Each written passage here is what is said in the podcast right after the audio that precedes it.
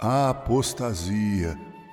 Se há algo horrível dentro do cristianismo, ou mesmo dentro de qualquer religião, esses são os apóstatas. Porque os apóstatas são verdadeiros traidores. Judas Iscariotes foi um apóstata. Ele traiu Jesus por 30 moedas de prata.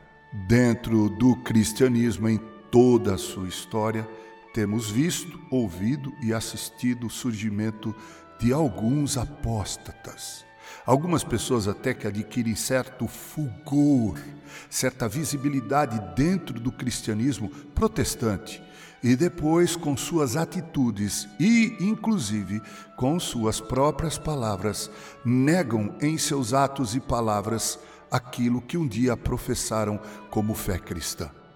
Paulo pensa nesses de uma forma indireta quando trata da impureza na igreja de Corinto. E falando sobre os irmãos apóstatas, ele diz o seguinte àquela igreja: Já em carta vos escrevi que não vos associasseis com os impuros, os apóstatas, os traidores. Refiro-me com isto não propriamente aos impuros deste mundo, ou os avarentos, ou roubadores, ou idólatras, pois neste caso teríeis de sair do mundo.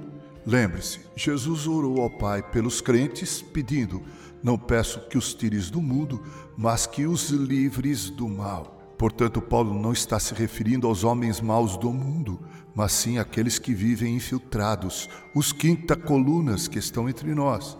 Paulo diz que se fôssemos considerar o mundo, deveríamos sair do mundo, mas ele continua dizendo: Mas agora vos escrevo, ele escreve aos Coríntios, que não vos associeis com alguém que, dizendo-se irmão, for impuro, ou avarento, ou idólatra, ou maldizente, ou beberrão, ou roubador, com esse tal, nem ainda comais. Pois com que direito haveria eu de julgar os de fora? Não julgais vós os de dentro? Os de fora, porém, Deus os julgará. Expulsai, pois, de entre vós o malfeitor.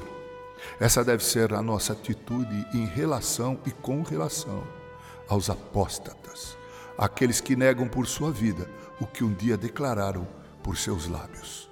Com carinho, Reverendo Mauro Sérgio Aiello.